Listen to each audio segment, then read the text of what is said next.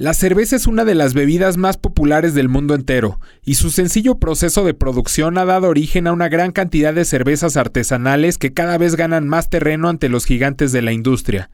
El maestro cervecero y fundador de Cervecería Calavera, Gilbert Nielsen, nos cuenta todo sobre este elixir milenario. Te invitamos a darte este shot de inspiración. ¿Te emociona y te hace feliz lo que tienes que hacer hoy? Si la respuesta es no, entonces ¿por qué no estás haciendo algo diferente? No te traemos un discurso de optimistas, simplemente nos rehusamos a aceptar que la gente tenga pretextos para alcanzar sus sueños. Reconócelo, la única persona que puede decidir sobre su vida eres tú. No pretendemos decirte cómo hacerle porque no existen fórmulas mágicas. Lo único real es que hay que chingarle. Y creemos que lo que podemos hacer para ayudar es platicar con gente chingona para generar conocimiento e inspiración. Porque muchas veces eso es lo único que hace falta para que alguien se aviente a crear su propia gran historia. Porque vaya que nos hace falta gente que se atreva. Esto es Brain Boost. Yo soy Manuel Salgado y llevo toda la vida jugándole al emprendedor. Soy fan muy cabrón de los Packers y duermo chueco todas las noches. Pero neta, muy chueco. Y yo soy Luis Silva, apasionado de los deportes, el contacto con la naturaleza, las donas y el café. Escucha el podcast en Spotify o en iTunes también nos puedes ver en YouTube o en brainboost.mx. Pues después de un par de episodios que grabamos desde el paraíso en Tulum, estamos de vuelta en el estudio. Pero el estar de vuelta en la Ciudad de México no quiere decir que no pueda haber un paraíso por aquí. Y hoy precisamente vamos a platicar de un tema que para muchos pudiera ser el paraíso, que es la cerveza, ¿no? Entonces vamos, tenemos un invitado, un experto en la materia, en cerveza artesanal, que nos va a contar absolutamente todo de este negocio y de esta industria. Pero bueno, primero que nada, saludo a Luis Silva. ¿Cómo estás, güey? Muy bien, pues después de, como dices, estar por allá a Tulum, regresar y hacer una cuarentena este responsable. Correcto. Estamos de vuelta aquí. Este, y, y pues sí, un tema que, que en lo personal me gusta muchísimo, ¿no? Y creo que tú también. ¿Eres fan de la cerveza? Bastante, bastante, me fascina la cerveza. Más que el fuerte, el vino. Sí, sí, sí, yo puedo estar toda una noche con cerveza, ¿Sí? despertar con cerveza. o sea, yo, sí, sí, sí, es algo que, que, Sí, es un que lo disfruto. Que lo disfruto, sí, sí, sí. Por eso trato de no tener en la casa, porque si hay, este, se consume. Bueno, pues hoy precisamente vamos a hablar con un maestro cervecero que ya nos explicará también qué significa ser un maestro cervecero y estamos hablando de una de las cervezas artesanales más importantes que hay en nuestro país, que es la cerveza Calavera y damos la bienvenida a Gilbert Nielsen. ¿Cómo estás Gilbert? Muchas gracias por acompañarnos hoy. Hola, muchas gracias por invitarme. Sí, este, qué, gusto que haya un público para, para cervezas artesanales y que le guste todo esto de, de degustar este productos nacionales, especiales y diferentes a lo que muchas veces encontramos. Totalmente. Y bueno, pues eh, obviamente no podíamos dejar pasar esta ocasión sin tener aquí una, una cerveza calavera que estaremos disfrutando, aunque ya empezamos mal porque ya nos regañó Gilbert diciéndonos que la cerveza se debe tomar en un vaso, no así en la botella.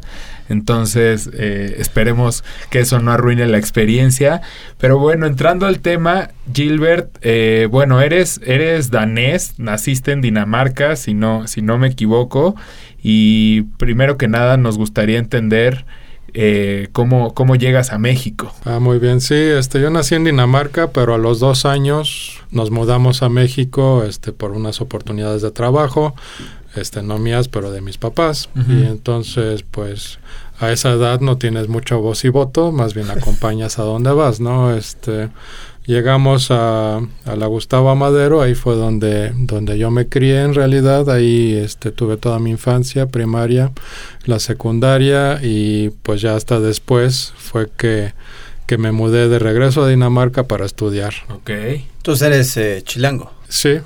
En el, en el sentido de la palabra, la definición, como alguien que llega a la Ciudad de México, emigra a la Ciudad de México, sí, exacto. Muy bien. Pero ¿y luego por qué regresas a Dinamarca? Eso fue por temas de, de estudio, este, también para diversificar un poco eh, y básicamente hice la, la prepa allá Mm. Este, la universidad también la hice allá. ¿Qué estudiaste? Estudié ingeniería, eh, me especialicé en biofísica que es el estudio de materiales biológicos utilizando las técnicas de la física, las teorías de la física, los mecanismos, todo. ¿Y también te dedicas a eso o ahorita 100% dedicado a la cerveza? Ahorita 100% dedicado a la cerveza como, como profesión, este, lo otro más bien se queda como un hobby que está todo el tiempo ahí latente. Este, la investigación, la ciencia es como, como lo que me trajo hasta aquí, así que sigo persiguiendo este, cosas en ese entorno, claro. Y, ejerciste, me imagino que algún tiempo lo que estudiaste. Sí, este, de hecho durante muchos años estuve ejerciendo este como investigador en la universidad en el tema de biofísica y, Allá en Dinamarca. En Dinamarca y neurociencia, trabajando con redes neurales y y otros temas este, pertinentes en aquella época eh, dentro de lo que es biofísica, el estudio de los músculos, cómo funcionan los músculos, cómo funciona las, el cerebro humano, cómo funciona la conciencia, la percepción, los sentidos, este, todo eso. Oye, ¿y se relaciona en algo o traes de tu profesión como biofísico algo al mundo de la cerveza o, nada que ver? Eh, una cosa importante es que conocer cómo funcionan los sentidos, cómo funciona, por ejemplo, el gusto y el olfato, y entenderlo a fondo te permite también cuando desarrollas recetas o desarrollas trabajos dentro del mundo gastronómico, o sea, algo que fue muy popular y de hecho todavía lo es un poco es la gastronomía molecular, no sé si hayan oído de esto, donde se trata de identificar en los platillos qué es lo que específicamente causa que tú identifiques, no sé, un pay de limón. ¿Qué tal si no tienes tu pay de limón enfrente? ¿Qué tal si es una espuma, son esferas o es una espuma con un sabor y una crema con otro sabor y en conjunto sabe a pay de limón?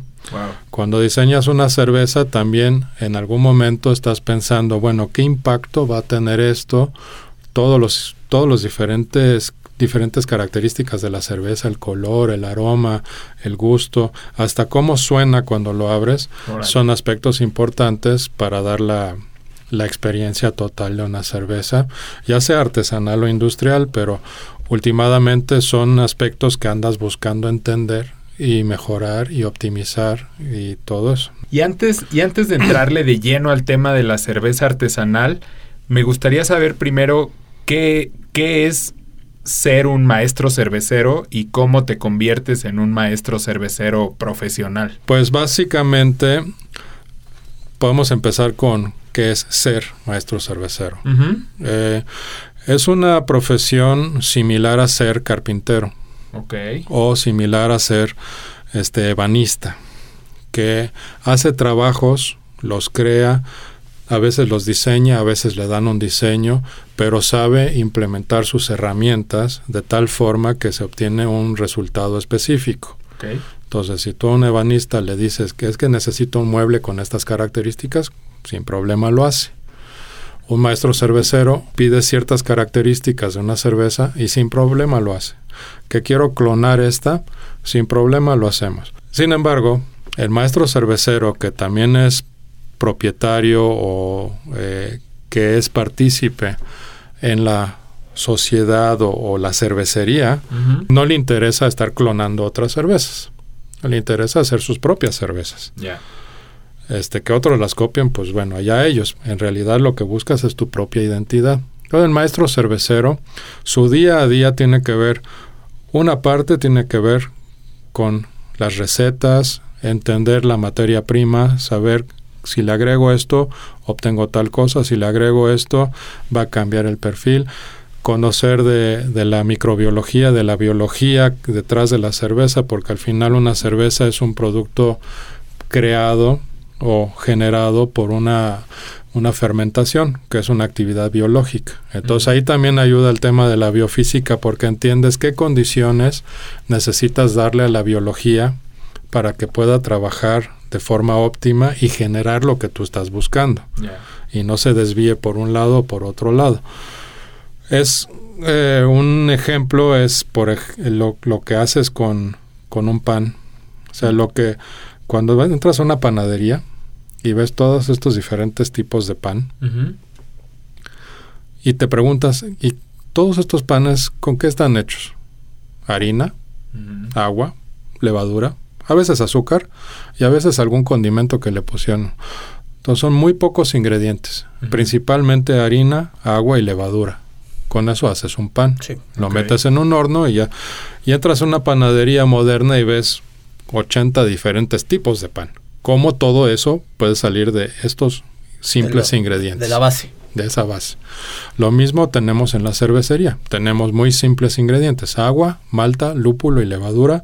Y con eso podemos hacer una gama muy amplia de sabores, texturas, este, aromas, colores, sensaciones, todo eso en base a muy pocos ingredientes y eso requiere una especialización y esa es la especialización que tiene el maestro cervecero.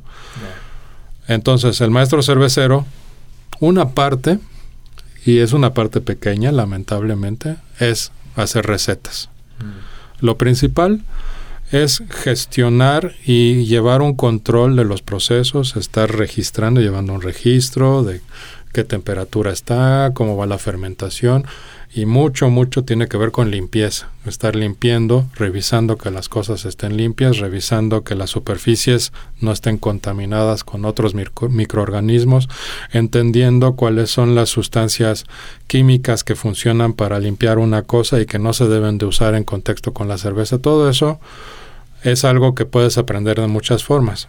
Una parte, un, algunos lo aprenden de universidad, de escuela, otros lo aprenden por experiencia. Justo, justo mi pregunta iba hacia allá. Para ser maestro cervecero, ¿se puede estudiar? ¿O es algo que, Es empírico. Exacto. Sí, hay una... Eh, hay como una discusión muy fuerte en el medio de que si el maestro cervecero única y exclusivamente puede ser alguien de escuela o si el maestro cervecero puede ser alguien que se ha especializado en hacer cerveza. Mi opinión personal es que el maestro cervecero, el carpintero, el ebanista y otras profesiones, el panadero, compartimos muchas cosas en el tema del tipo de conocimiento acumulado que tenemos que tener para ejecutar nuestras labores. Si tienes un estudio eh, calificado, universitario y demás, eso te ayuda a poder dar un siguiente paso que es investigación dentro de tu área, que te permite buscar nuevos rumbos. Ya no sigues nada más recetas, pero de repente ya estás buscando cosas nuevas que nunca a nadie se le había ocurrido, que nunca nadie había hecho antes. Si piensan en un chef, una cocina de autor, el chef está ahí controlando toda su cocina y tiene que saber muchísimas cosas de si yo mezclo esto con esto se corta la crema, si hago esto pasa tal cosa, si le subo mucho la temperatura no sabe bien. Todo eso tiene que ver con química, biología y procesos físicos que estás dando, ¿no? Y lo mismo aplica en la cervecería. Entonces, el rumbo para ser maestro cervecero es multitudinario. Puedes llegar por escuela y ser este tener ese título. Perdón, eh, ¿sabes si aquí en México se puede estudiar, digamos, de manera profesional? Actualmente no. Si necesitas, si quieres estudiar eso, este, si hay cursos, hay diplomados, hay muy buenos diplomados. ¿En dónde los encuentras? Muchos están en línea. Este, busca, busca diplomado de cerveza o diplomado cervecero y hay muchos. Nosotros queremos abrir justamente también ese canal para, para dar para dar esos cursos. Este va a haber un curso en la NAWAC justamente muy diseñado para eso, pero no te, no te convierte en maestro cervecero. Maestro cervecero es una profesión, entonces es algo que haces. Estás en la cervecería, en la cocina, limpiando, recogiendo, llevando registros, llevando administración, este, contratando y todo eso es lo que hace el maestro. Entonces, eh, para, para separar y que nos quede claro, el maestro cervecero es el que hace lo que tú dices y lo que, lo que está haciendo la NAWAC y otros cursos es darte como las bases para que puedas aplicarlo en esto. Sí, ¿de acuerdo? Son, son bases, son bases muy importantes y esas bases que te dan, este, por ejemplo, el, curso, el diplomado que se va a dar en la NAWAC te lleva hacia, por ejemplo, sommelier. Un sommelier es el encargado en un restaurante de estar decidiendo qué bebidas son las que van con qué platillo y demás. Y hay un, hay un tema de beer sommelier, o sea, un sommelier cervecero, ¿no? Pero ya está muy, lo de los vinos ya el término por ahí, beer melier inclusive. Beer melier. Este, no me gusta mucho ese término, pero la función creo que es muy importante. O sea, el, el, hay que encontrarle un buen nombre a eso porque va a ser una posición muy importante dentro de los restaurantes. Decidir hoy, con la variedad de cervezas que hay hoy en día, necesitas poder como que identificar puntualmente qué va con qué. Y eso lo haría un beer sommelier. Pero los que estudian estos cursos, estos diplomados, que son sencillos y son cortos, es más bien para saber un poco más de cerveza y en algún momento dado pueden aplicar en una cervecería y decir, oh, yo tengo esto, este, ya más o menos le sé a, los tipos de cerveza, los estilos y todo lo demás, este, pero quiero aprender más. Ya si quieres profesionalizarte a nivel académico, como maestro cervecero a nivel académico, lamentablemente en México todavía no hay. Entonces tienes que ir a Estados Unidos, Alemania y otros países donde sí hay. Yo tengo un par de preguntas y que tú decidirás cómo, en qué orden será mejor contestarlas. Una sería sin, sin clavarnos mucho en el detalle, porque sé que de eso existe muchísima información en internet, es cómo se hace una cerveza. O sea, si nos pudieras decir como de manera muy básica cómo se hace una cerveza, cuál es el, ese proceso.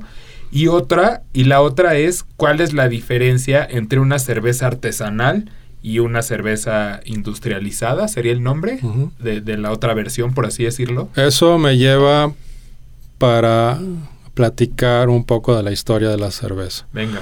El tema de hacer cerveza es muy sencillo. Es muy fácil hacer cerveza. Lo, se puede hacer en casa. Lo puedes hacer en casa. Cualquiera puede hacer cerveza. Mm. Lo difícil de hacer cerveza es realmente replicar el resultado anterior y hacer que la cerveza no se contamine o tenga problemas y demás. Entonces, históricamente, las primeras cervezas se hacían en cuevas. Todavía ya el ser humano se había vuelto sedentario, vivía en cuevas y este el primer incidente que yo conozco donde hay prueba físico-química es una cueva en Raquefet, que es lo que ahora se llama Israel, eh, donde encontraron unos pozuelos, unos como pozos cavados en la roca madre, y dentro de esos pozos, hace poco, eh, hace unos dos, tres, cuatro años, estuvieron sacando muestras de lo que había dentro de esos hoyos y encontraron muestras de almidón, que pasó por algún tipo de procesamiento. Lo empezaron a comparar con otras, otros almidón de otros orígenes, con otros tratamientos. Pensaron, ¿podría ser pan? No, no es pan. Entonces, ¿qué es? Lo empezaron a comparar con el almidón que ha pasado por un proceso cervecero y era idéntico. Wow. Entonces encontraron que esos pozos habían contenido grano germinado que había sido macerado con agua caliente o alguna sustancia, jugo de fruta caliente, algo caliente, y se había convertido ese almidón en azúcares, de los que también había residuos. Y entonces era evidente que alguien en un hoyo hace 13.000 años estaba haciendo cerveza. Dentro de una cueva. ¿Para qué motivo? Probablemente algo ceremonial, o tal vez era la nona de la casa que estaba nada más haciendo cerveza, ¿no? Para la, para la cueva.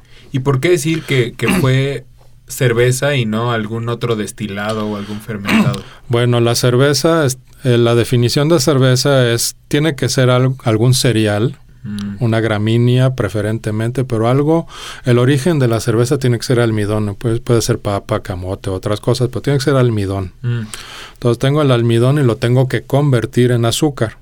El almidón básicamente son cadenas largas de azúcares que están unidas este, como una como eslabones en una cadena y no es fermentable. Si tú pruebas una, una, cucharada de harina de trigo, no sabe dulce y si lo dejas con agua nada más se vuelve engrudo y tal vez se enmohece, pero no se fermenta. Para fermentarse necesitas convertirlo en azúcar y ese proceso requiere de una llave especial que solo tienen las semillas que han sido germinadas. Y esa llave es una proteína, se llama amilasa. Esa amilasa en la semilla germinada está ahí para consumir el almidón convertirlo en azúcar y la semilla usa ese azúcar para crecer. Okay. Y entonces tienes una semilla que se come el almidón, lo metaboliza y crece un tallo y sale una planta.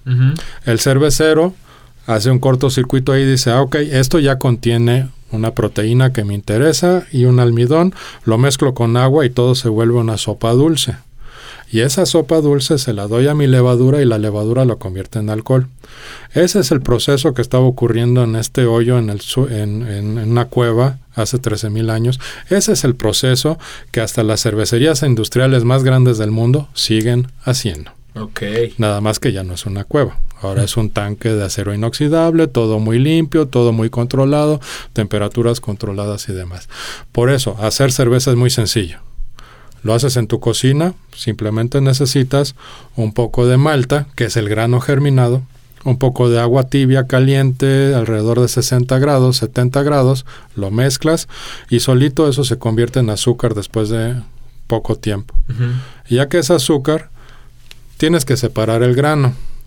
En tu casa lo podrías hacer con una coladera de estas de espagueti. Básicamente, echas ahí, se escurre el mosto dulce, se queda el grano atrapado, ese lo guardas para hacer un pan o alguna otra cosa. Y el mosto dulce que, que juntaste, lo enfrías y le pones levadura y ya se fermenta. Si lo quieres condimentar, este es buen momento. Ya tengo mi mosto dulce, lo pongo a hervir, le echo lúpulo, que es una flor amarga este, que no se da muy bien en México, pero que le da este sabor amargo y que también puede condimentarlo con otros tipos, otras notas de sabor, por ejemplo, cítrico o, hasta resinoso y cosas así, es dependiendo del tipo de lúpulo. Los lúpulos son un poco como las diferentes uvas que se usan en vino. Para el cervecero, diferentes tipos de lúpulo nos arrojan la cerveza en diferentes direcciones en el tema organoléptico, en el tema de sabor y aroma. Entonces le ponemos lúpulo y le puedes condimentar otra cosa hasta que tenemos acá, por ejemplo, la stout imperial, le ponemos chile, tiene cuatro chiles y eso no es para que pique, pero para darle un sabor, sazón específico. Pero digamos, ahí le pones el chile en ese caldo. en ese caldo y lo hierves. Otra función de hervir es que ese líquido queda libre de bacterias, hongos y demás, porque todas este, mueren con el calor. Esa es una de las razones por la que en la Edad Media preferías tomarte una cerveza que tomarte el agua que había, porque esa agua venía del río, venía de donde fuera, pero ya venía muchas veces muy contaminada, especialmente en las ciudades grandes de Europa del medioevo. Entonces, si esa agua la, la filtrabas levemente y luego la hervías y la hacías esta sopa y todo, pues ya estaba limpia. Ibas más a la segura. Tomando ibas a la segura tomando cerveza. Órale. Y las cervezas que se hacían antaño eran más ligeras, no estamos hablando del 9% de alcohol, eran cosas de 2, 3% de alcohol, pero era seguro. Incluso se usaba como parte del, del sueldo de la paga para los trabajadores. O sea, toma tus 3 litros de cerveza. Según tengo entendido, en el antiguo Egipto usaban justamente cerveza, la cuota era 3 litros diarios de cerveza para los que estaban construyendo y trabajando en las pirámides. Órale. Entonces, muchos de esos trabajadores recibían un sueldo en forma de cerveza. Y entonces Egipto fue el primer lugar. Y hoy en día lo reciben y se lo gastan en cerveza. Sí. Ahora reciben dinero y se lo gastan en cerveza. Eso es bueno. Sí. Oye, perdón, y, sobre esta diferencia entre una cerveza artesanal y, una, digamos, industrializada, ¿qué, qué, hace a una cerveza que se pueda llamar artesanal versus una industrial? Son varias cosas, este, y pocas tienen que ver tanto con el proceso, porque el proceso, como les digo, viene de muy atrás. Una parte importante es que para ser artesanal tienes que ser independiente. O sea, la definición actual de cerveza artesanal en México y en Estados Unidos y el resto del mundo es que es una cervecería independiente. Puede ser familiar, sí puede ser un consorcio grande de personas, pero no puede pertenecer a una cervecería grande industrial o una empresa que, que tenga que ver con bebidas alcohólicas a nivel internacional gigante, ¿no? Okay. Otro punto importante es que usas métodos tradicionales. Enfatizas justamente eso que hacían en la cueva en Raquefet o que puedes hacer en tu cocina. Buscas esa esencia, buscas ingredientes, la malta, el lúpulo, la levadura, buscas ingredientes sencillos que básicamente no tengas miedo de ponerlo incluso en la etiqueta, ¿no? No tienes sustancias químicas muy complejas, tienes algo muy sencillo en, entre manos, como el panadero que hace muchos panes diferentes con pocos ingredientes, así el cervecero artesanal hace muchas cervezas diferentes con pocos ingredientes. Digamos, es como comparar un pan bimbo con un pan que te encuentras en la panadería. De panadería. Sí, sin entrar en marcas, pero sí es, es similar a eso. Este, tienes un, un pan que está muy procesado, que tiene ingredientes, este nosotros, por ejemplo, hay algo que le decimos esponjol, ¿no? Que hace que el pan esté así esponjoso incluso después de quién sabe cuánto tiempo. Que no es lo normal para un pan. Cualquiera que ha hecho un pan en su casa sabe que pues, en dos, dos, tres días ya se puso duro y pues igual lo usas para rayar, para, para empanizar algo. Y hay panes en la industria que pues se mantienen suaves. Lo mismo pasa un poco con la cerveza. Nada más que no es tanto esto de, las texturas, sino más bien es temas de la espuma, por ejemplo. Quiero una espuma perfecta cada vez. Hay sustancias que le puedes agregar que le van a dar la espuma perfecta cada vez. Hay sustancias que le puedes agregar que incluso si tu malta no es muy buena o si no tienes malta y prefieres usar arroz o maíz o alguna, un grano más barato, puedes ponerle enzimas y se convierte en cerveza igual porque pues total cerveza es azúcares derivadas del, de almidones que conviertes en un fermentado. Entonces puedes agregarle sustancias químicas y convertirlo en cerveza y eso es eso te reduce costos, este te incrementa alcohol, pero no le aporta nada a la cerveza en temas de sabor. sabor. Entonces, primero independencia, luego tradicional. Queremos que sean ingredientes naturales, que no estemos teniendo que agregarle todo tipo de químicos. ¿El volumen no importa? Ese es el siguiente. Pequeñas producciones, lotes pequeños. Los lotes pequeños te garantizan que tienes una rotación continua del producto y lo que está en el anaquel siempre está fresco. No hay cosas muy viejas, Incluso la cerveza artesanal, o sea, sí la puedes guardar, o sea, sí, sí aguanta, guarda un tiempo. ¿Cuánto tiempo? ¿Cuánto tiempo? Entre más, a, mayor nivel de alcohol y más oscura, más tiempo. Pero hay cervezas que no viven bien con guarda y eso no importa que sea industrial o artesanal. Una cerveza de trigo normalmente le das 3, 4, 5 meses y empieza a perder frescura. No es que se contamine o se eche a perder, simplemente pierde eso que le da así como que, ah, me gusta por esto. Ese esto se le va perdiendo con el tiempo. Y hay otras que van ganando. Una stout imperial puede ganar con el tiempo y va a empezar a adquirir notas como de, de vino fortificado, como madeira o porto y cosas así, y lo va ganando.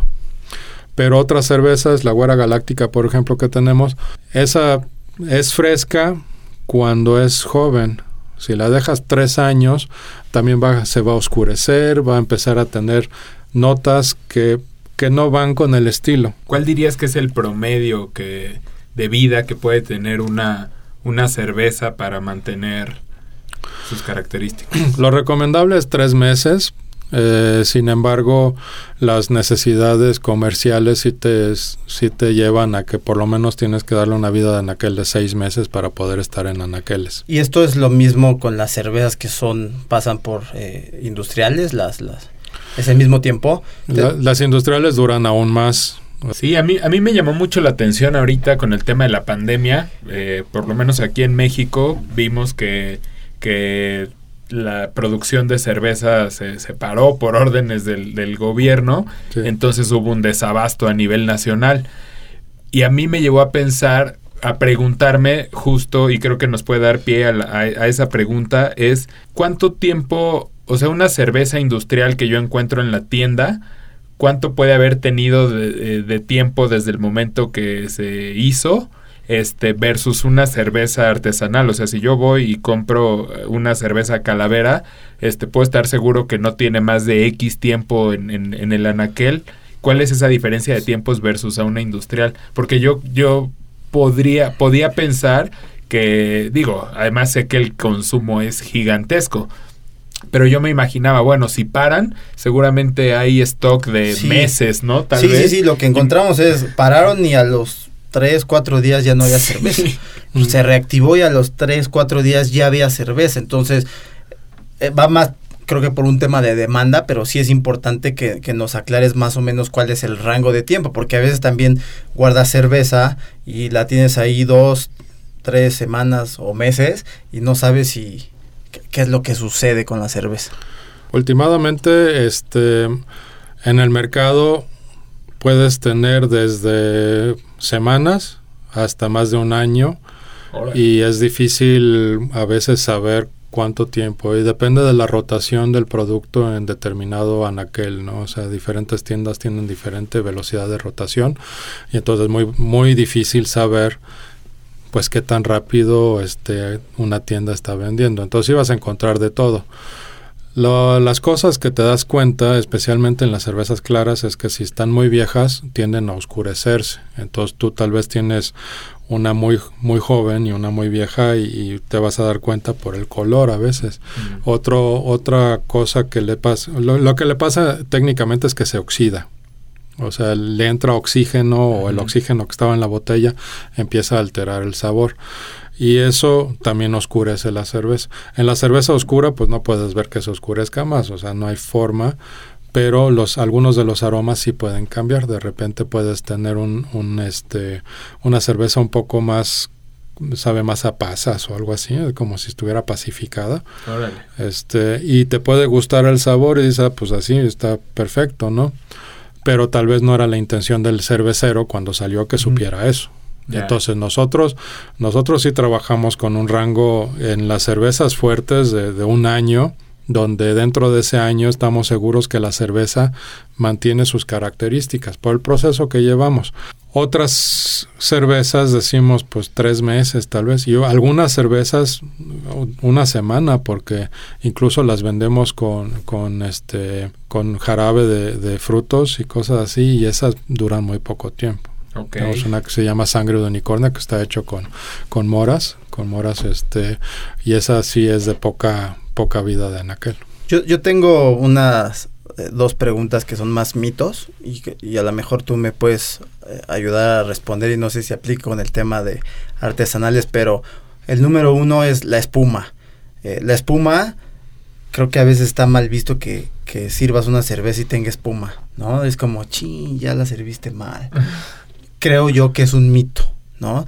La verdad es que no sé de dónde viene, pero estamos acostumbrados nosotros que no sabemos y no sabemos tanto del detalle de si tiene espuma está mal, mal, ya serviste mal. Y el otro es los cambios de temperatura, ¿no? Porque eh, compras una cerveza que viene eh, fría ya y la sacas se calienta y otra vez la regresas. ¿Qué sucede con eso? Porque eso también está mal visto. Dicen por ahí que, se, quema, que se quema, pero no sé realmente qué es lo que sucede, ¿no? Hay, hay muchos mitos alrededor de la cerveza. El tema de que si se sirve o no con espuma, yo definitivamente serviría con espuma por varias razones. O sea, si lo sirves en vaso, uno o dos dedos de espuma hasta arriba, aparte de que la presentación mejora considerablemente, se ve más bonito. Este, los aromas que salen en la espuma justamente son los que te dan eh, esta sensación de que estoy tomando una cerveza muy aromática, o sea, tu, tu percepción organoléptica mejora, percibes mejor los aromas de la cerveza y demás. O sea, en vaso a fuerzas y con espuma un poquito mejor. También protege unas, un poco la cerveza de que se vaya a oxidar y cosas así por porque el oxígeno, a diferencia del vino, cuando tú sirves una copa de vino tal vez incluso muy añeja, hasta la dejas orearse un poco, ¿no? Que, que le entre un poco de aire y, y respire para enaltecer los aromas. En la cerveza es al revés. Si dejas que la cerveza empieza a reaccionar demasiado con el oxígeno, pierde un poco. Eso es una parte. Entonces sí, con espuma, excepto en el caso de que el estilo de cerveza no se sirva tradicionalmente como con espuma. Si vas a Inglaterra y entras en un pub, algunas cervezas sí llevan mucha espuma y tienen así la crema, como la Guinness, por ejemplo, y otras cervezas las sirven al ras de, la, de tu pinta, ¿no? hasta, hasta el ras y está ahí. Y nada más una muy leve capa de espuma tal vez. Nada más para pintar el bigote tal vez. Y es tradición, además de que la sirven con temperatura del sótano, entonces ni siquiera está muy fría.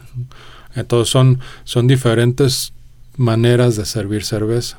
En Alemania una, una, cerveza de trigo pues sí siempre va a tener espuma porque es una cerveza muy espumosa. Una blonde ale, algunas cervezas belgas casi todas tienen mucha espuma y es importante que tengan en el vaso también algo de espuma y que se vea. Entonces sí, espuma sí.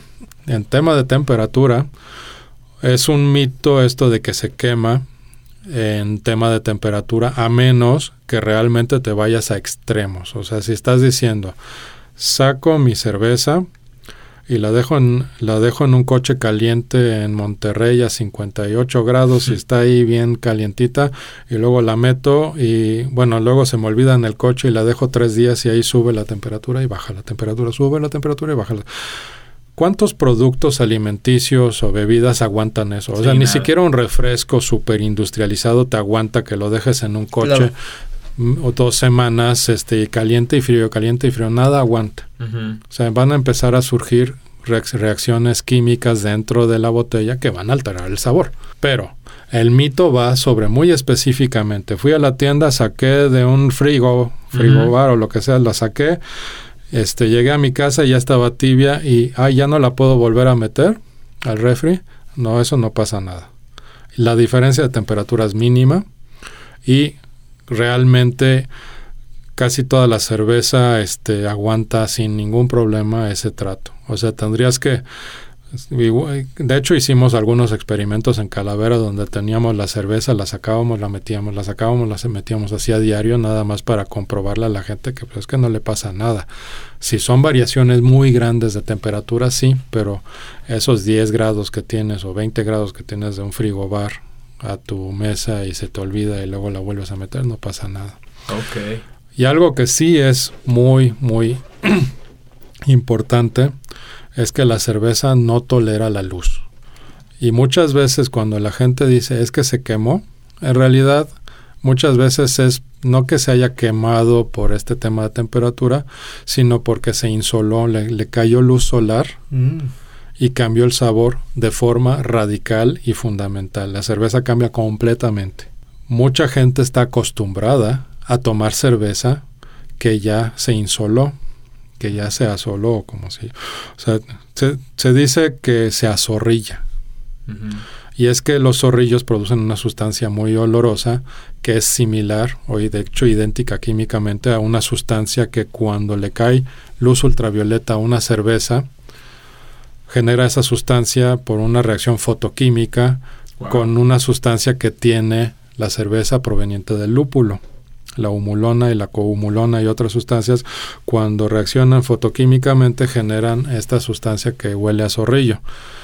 Y en concentraciones mínimas, pues suficiente como para que la hueles y ya sabe y huele diferente. Mm. Entonces, la razón por la que la mayoría de las cervezas artesanales vienen en botella color ámbar, oscura, hasta verde es mejor, es para que el sol o la luz no las afecte. Las botellas claras, directamente, si, si tú tienes una cerveza en botella clara y la dejas media hora en el sol, así cerradita y todo, no dejas que se caliente nada, nada más la dejas al sol y la comparas con su hermana que estuvo en una caja oscura en, el, en, un lugar sin luz, las metes dos las dos al refri, pruebas una y pruebas la otra, te vas a dar cuenta que la diferencia es abismal. Wow. Órale, qué interesante. Oye, Gilbert, y entrando a la historia de Calavera, cuéntanos cómo, cómo empiezas Calavera y, ahorita te vamos a ir interrumpiendo porque nos interesa saber todo de cómo, cómo se puede entrarle a este negocio de la cerveza artesanal, cómo, qué se necesita, necesitas mucha lana para entrarle a, esta industria, cómo, cómo funciona todo el proceso y, y creo que platicando sobre tu, historia será la mejor forma de entenderlo. Eh, todas las cervecerías artesanales tienen diferentes comienzos. Muchos compartimos un inicio donde nuestros pininos fueron en la cocina de la casa haciendo cerveza para la casa, ¿no? Y todos los que hicimos eso, eh, reconocemos que llega un momento donde cuando te, cuando te empiezan a salir bien las cosas en tu casa, pues como que le agarras cariño, ¿no? Y se vuelve un hobby que va creciendo y creciendo y de repente, ay, es que me salió muy buena, pero necesito especializar algo. Necesito, necesito este, cambiarle algo. Quiero mejorar algo de la cerveza. Quiero, quiero que sea más oscura, quiero que esté más limpia, quiero que fermente mejor.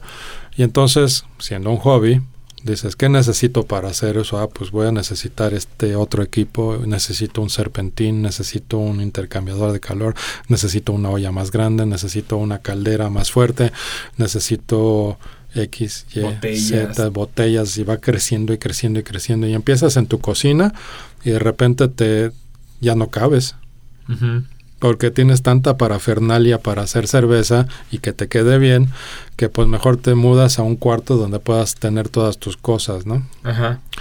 Este, cuando Elizabeth y yo empezamos este cervecería Calavera, pues era un hobby para nosotros estar cocinando cerveza. Con tu esposa. Con mi esposa. y eso este, empieza en Dinamarca. Eso empieza en Dinamarca. Ajá.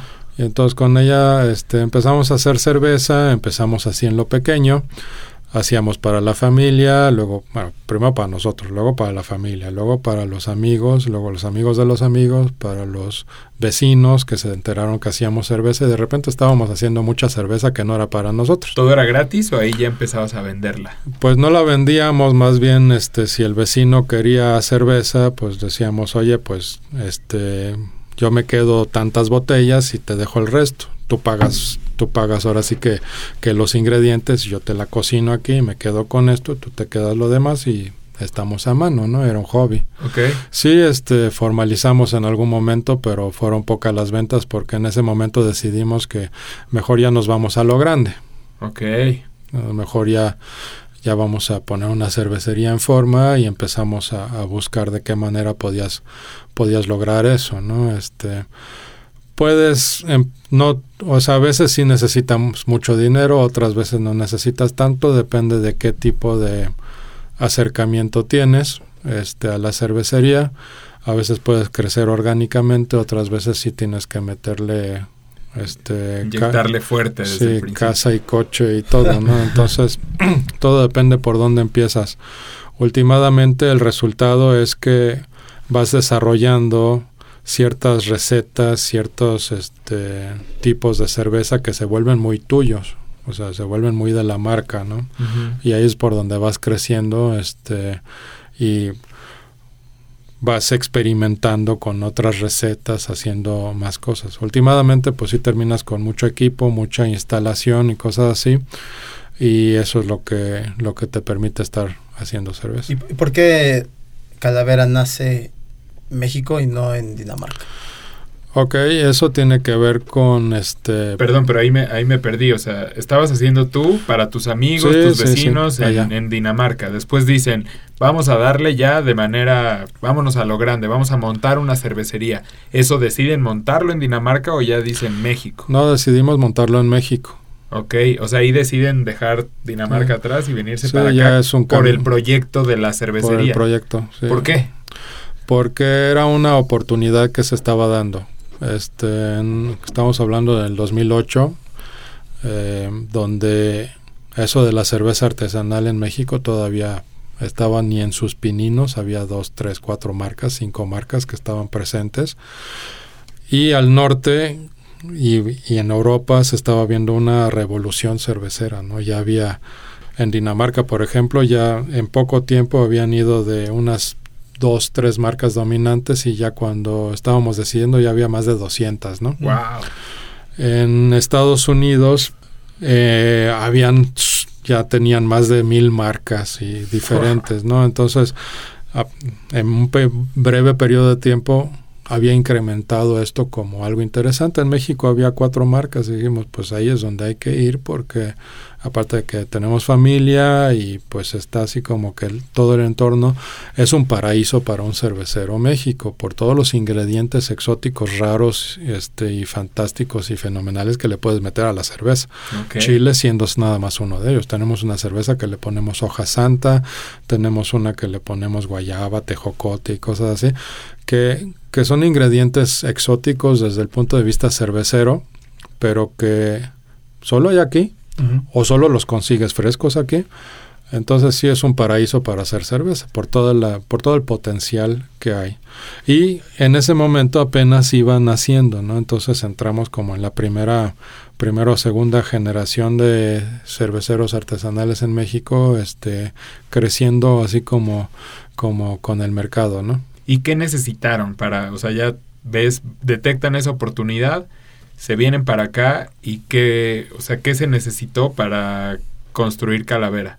Pues se necesitó mucho, mucha tenacidad en el tema de lograr los permisos, este, tener ahora sí que el, permiso de, hacer cerveza y ¿Ante quién se gestiona eso, por ejemplo? Eso lo haces a, nivel municipal y a nivel estatal, dependiendo de, y algunas a nivel federal, depende de cuál permiso, todo lo tienes que hacer.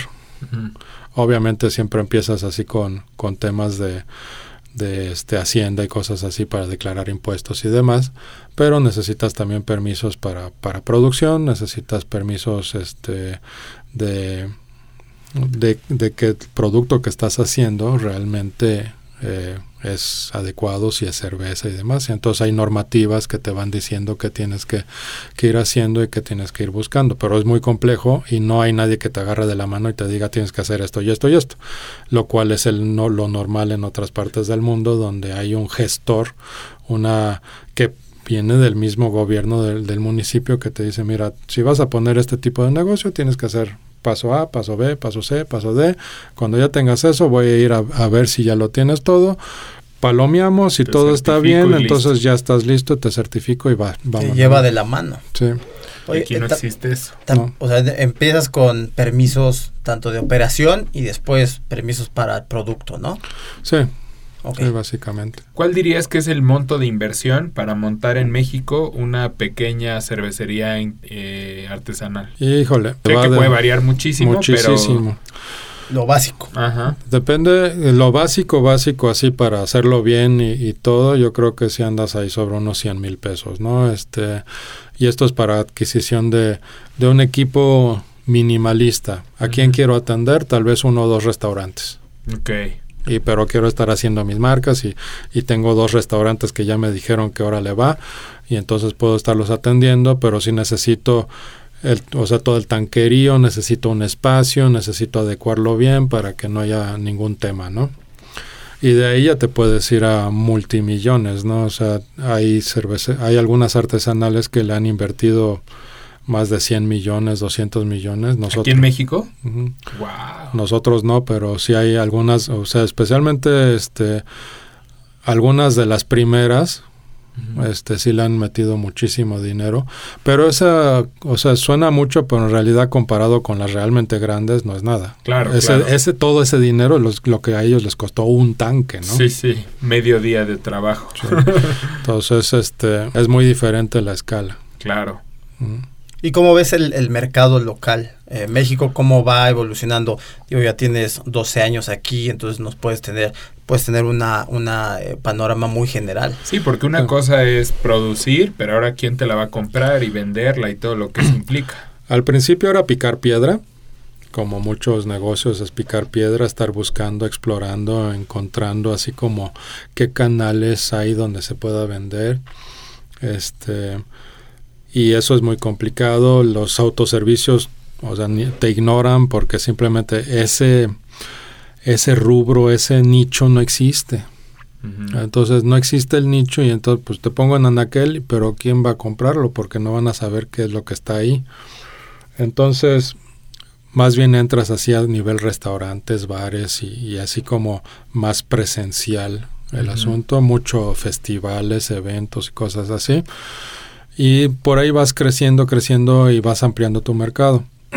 También tienes que entrenar mucho enseñar mucho qué es cerveza, qué es cerveza artesanal, capacitar a la gente, incluso a tus consumidores, esto se hace así, esto se hace así, esto funciona de esta forma, los sabores que tienes son por esto, participar en muchísimas catas y todo esto, justamente para concientizar a la población de que existe un producto diferente que es cerveza artesanal. Y en 2008 nadie hacía eso, o muy pocos. Hoy en día, ya en México hay más de 400 cervecerías, 600, no me acuerdo, es un número ya bastante respetable. Y cada cervecería tiene 4, 5, 6, 7 marcas. Entonces imaginan la cantidad de etiquetas disponibles en el mercado. Es enorme. No todas tienen este, presencia nacional. De hecho, la gran, gran, gran mayoría son producciones pequeñas que justamente, como les mencionaba, venden a uno, dos, tres este, restaurantes. Tal vez son la cervecería de la colonia. una pequeña colonia y ahí este, venden su cerveza, ¿no? Y otras sí tienen presencia más regional o incluso nacional o hasta exportan.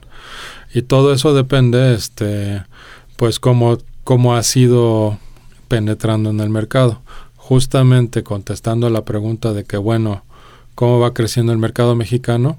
Lo que crece es la conciencia de que existe este producto, de que es rico, que es delicioso, es refrescante, es tiene características de la gastronomía, tiene características de las personalidades que están haciendo la cerveza, de las regiones, hay cervezas super regionales que tienen ingredientes muy muy peculiares de cada región. Y eso es lo que empieza a explorar la gente y le empieza a gustar. Y de repente llega una masa crítica donde hay suficientes personas en el mercado, suficientes consumidores que dicen, oye, yo quiero una cerveza artesanal y entran a un autoservicio y dicen, no hay, oye, y van y preguntan al gerente, ¿no tienes de estas de, porque me gustan mucho este, de esta X, Y o Z marca? y preguntan y entonces los gerentes empiezan a preguntarle a compras, ¿no? De que, oye, ¿por qué no tenemos esto? Me lo están pidiendo todo el tiempo. Ah, bueno, entonces empieza a buscar por ahí. Ya. Entonces vas creciendo, creciendo, creciendo. Algunos de los primeros que, que apoyaron mucho este, la, la, la, la generación del negocio de cerveza artesanal son algunas de las tiendas grandes departamentales que decían, nosotros queremos algo especial para nuestro público, vamos a meter algunas de estos, algunos de estos productos nicho, hechos en México, hechos con, con, ciertas características y los vamos a poner en los anaqueles y aquí nos hacemos bolas de, de que se venda porque realmente también esa parte es complicada. O sea, tú entras a una tienda, una departamental y ves un anaquel lleno de vinos y algunas cervezas y unos licores, ¿qué te llevas? ¿Qué vino te llevas? Sí, es difícil. Pues qué vino te llevas y entonces tiene que haber una persona ahí que te pueda ayudar. Que te pueda guiar, claro. Sí. creo que es un tema creo que cultural, ¿no? Este que va creciendo. Va creciendo. Oye, y considerando todo este escenario y también la situación que obviamente ahorita con el tema de la pandemia pues todas las industrias se, se, vieron afectadas y nos contabas que, que, en el caso de la cerveza artesanal, pues también porque, como dices, eh, restaurantes y ese tipo de negocios que han estado cerrados, pues eran de los principales canales para ustedes. Considerando todo eso, ¿tú crees que ahorita sería todavía en México un buen momento para entrarle al negocio de la cerveza artesanal? Pues eh, ahorita no considero que sea buen momento para entrar a ningún negocio de ningún tipo. Sin embargo, también este depende de eh, a veces en las crisis se dan oportunidades, ¿no? Y entonces quien sepa tomar la oportunidad este, y se abra alguna puerta y se mete por ahí puede lograr grandes cosas, ¿no? Entonces la tensión que hay ahorita en el mercado, la crisis que hay este, en el mercado, justamente puede dar cabida a que surjan cosas nuevas o cosas interesantes. Entonces nosotros no, no hemos quitado este nuestra intención de seguir haciendo cerveza y ahora a raíz de esto estamos buscando a ver si de qué forma podemos llegar a más gente, de qué manera puedo yo acercarme o más bien acercar la experiencia de cerveza calavera a más lugares del país. No nada más la cerveza, no es, o sea, es muy bueno tener tu cerveza en un anaquel en algún lado, pero Calavera también es una experiencia, es una es, es una idea, es un concepto, es un es, es rockero, es muchas otras cosas. Entonces esa idea, eh, cómo, cómo llego a mi público, este, cómo me acerco a mi público. Es justo lo que nos tiene aquí, o sea, precisamente nosotros con la agencia, con Distrito Marketing, pues lo que estamos haciendo ahora es ofrecer alternativas para nuestros clientes que están buscando cosas digitales, experiencias distintas, que es lo que nosotros nos dedicamos a generar para crear estos lazos entre ellos y sus consumidores, ¿no? Entonces, precisamente ahorita con, con Cervecería Calavera y con Gilbert diseñamos una experiencia para los, los clientes de uno de nuestros clientes, de las marcas con las que trabajamos, y la verdad es que se armó una muy buena experiencia con una cata personalizada para que se hace de manera segura vía online y les mandamos todo el kit de cervezas y demás. Entonces, creo que creo que este esta parte como mucho más romántica que tiene la cerveza la cerveza artesanal, pues da pie como para ponerse muy creativos y buscar buscar diferentes alternativas, ¿no? Me imagino que eso es lo que viene para Calavera, independientemente de seguir buscando anaqueles donde puedan tener presencia, generar como este tipo de experiencias. Sí, justamente generar experiencia cervecera es como nuestro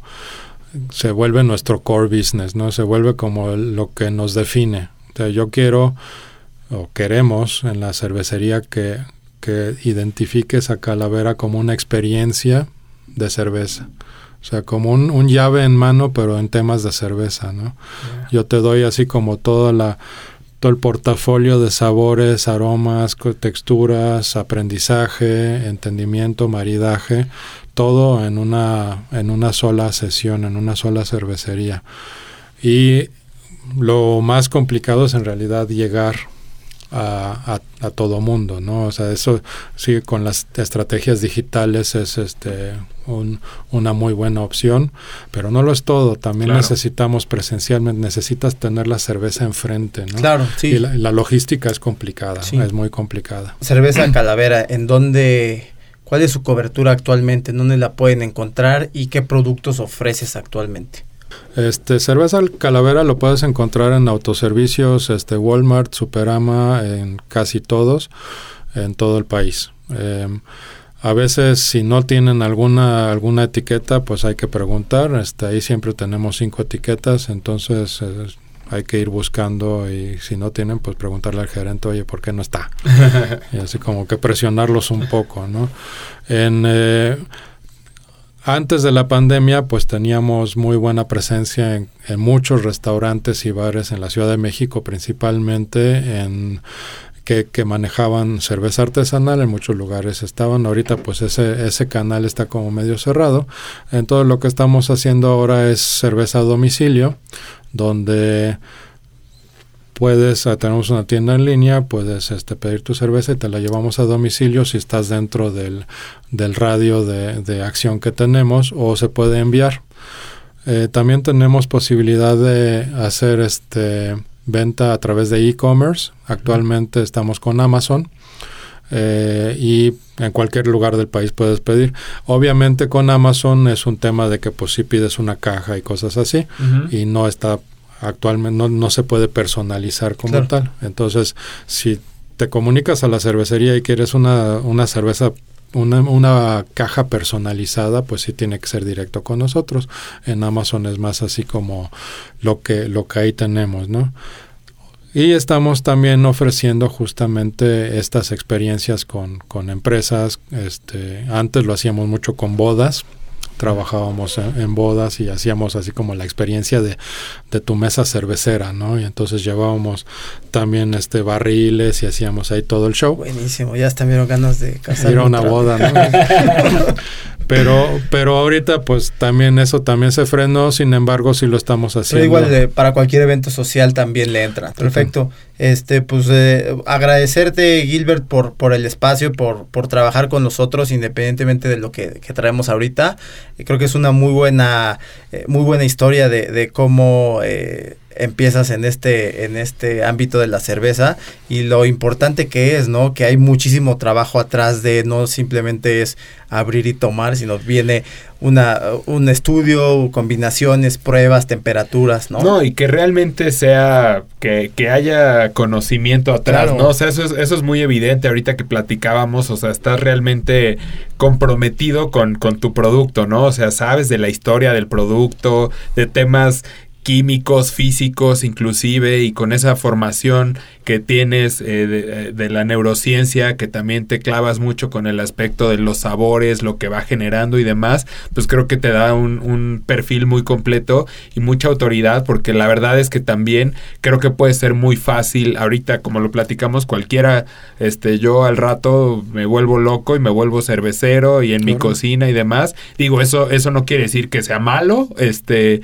puedo, si, si me comprometo, puede ser muy bueno, pero realmente creo que necesitas como esa, ese, digamos, ese currículum como más completo y que te comprometas realmente con el producto y no nada más ponerte a aventar ingredientes a una olla y querer vender, ¿no? Sino realmente entender el producto, la complejidad que tiene y entender eh, me, me, encanta esto, esto, esta visión que tienes de, de, la cerveza no como un commodity, ¿no? O sea, de venderte una botella con 355 mililitros de un líquido y punto, sino de generar una experiencia y, y comprometerse con eso. Creo que cuando le metes ahí corazón y, y, pasión, pues es cuando cosas interesantes suceden y que la gente que nos guste lo agradecemos, ¿no? Uh -huh. Entonces, pues eh, muchas gracias de verdad por, por, por compartirnos tu historia, permitirnos entender un poquito más y y que si por ahí hay gente interesada, pues que se pueda, que se pueda aventar. Una, una última pregunta. A mí me gustaría saber si, digamos, en el mercado, eh, más bien en, en, el sector de los cerveceros artesanales, por así llamarle, eh, hay como compañerismo o es más bien una competencia, porque al ser como, digamos, un nicho cerrado, me imagino que se conocen muy bien entre, entre ustedes, entonces no sé si sea un tema de, híjole, eres mi competencia y le tiro, como podemos ver esas guerras entre las grandes cerveceras, o es más algo de yo te apoyo y éntrale y tenemos grupos y estamos en contacto y sumamos. Es una hermandad. Ah, Así, qué bien. Qué literalmente. Qué bien. O sea, básicamente todos los que somos cerveceros artesanales e incluso algunos de las cervecerías grandes, formamos una hermandad cervecera. O sea, es una idea, el concepto de que todos estamos en el mismo bote en tema de producción, problemas, situaciones, cosas que nos pasan y incluso hasta compartimos tips y recetas y hasta equipos y si, si, van algún cuando empecemos a tener otra vez festivales cerveceros van a ver que los cerveceros se mueven de uno a otro a otro stand y, se, y todos estamos así. Cualquiera podría estar en otro stand y, y, estar ahí como el casi casi el cervecero de la casa porque todos sabemos lo que todos hacemos y cómo lo hacemos. Y sí habrá por ahí algunas recetas secretas y cosas así. Claro, claro tiene que haber. Pero algo muy importante es que en esta hermandad todos nos respetamos tanto que no andamos clonando las cervezas de otros. O sea, decimos, no, él ya hizo eso. Así que ahora a ver qué se me va a ocurrir a mí porque ellos ya tienen eso. Uh -huh. o sea, bueno, igual y hago y, y, le hago esto y le agrego otra cosa y hago un cambio y lo modifico e invento algo nuevo. Es muy fácil inventar algo nuevo. Ya. De acuerdo. Oye, pues recuerda nada más las redes sociales en donde te podemos encontrar, a través de dónde podemos comprar. Ya dijiste Amazon, pero tu, tu página de internet, tu eh, Instagram, Facebook, no sé. Sí. Este, nuestra tienda en línea y nuestra página principal es www.calaverabeer.com. Este, ahí tenemos este, pues información de eventos y cosas así que hacemos y también está la tienda en línea. Nuestra página de Facebook es Cervecería Calavera. Eh, ahí también se anuncian eventos, incluso tenemos cuando tenemos catas virtuales eh, donde queremos promocionar alguna nueva cerveza o algo así, ahí las hacemos este, y armamos ahí una dinámica donde mandamos el kit con la cerveza, vaso y cosas así para que se pueda probar. Este, en Twitter se llama arroba calaveravir, igual en Instagram arroba calaveravir, ahí este, pues cada medio tiene sus diferentes fortalezas, este, pero tratamos de que todos, todas estas redes sociales constantemente tener este, información y novedades que estamos haciendo. y si alguien estuviera interesado en entrarle a la industria, por lo que por lo que nos cuentas, pues también podrías echarles la mano ahí con asesorías y con todo ayudar a construir este tipo de proyectos y que más gente se suma a esta hermandad. Exactamente, con todo gusto. Todos estamos muy abiertos a que se vaya sumando gente a esto. Increíble, pues muchas gracias nuevamente. No, gracias a ustedes y pues gracias a, por, por tenerme aquí y permitir darme este espacio. Muchas gracias, gracias. Gilbert. Gracias.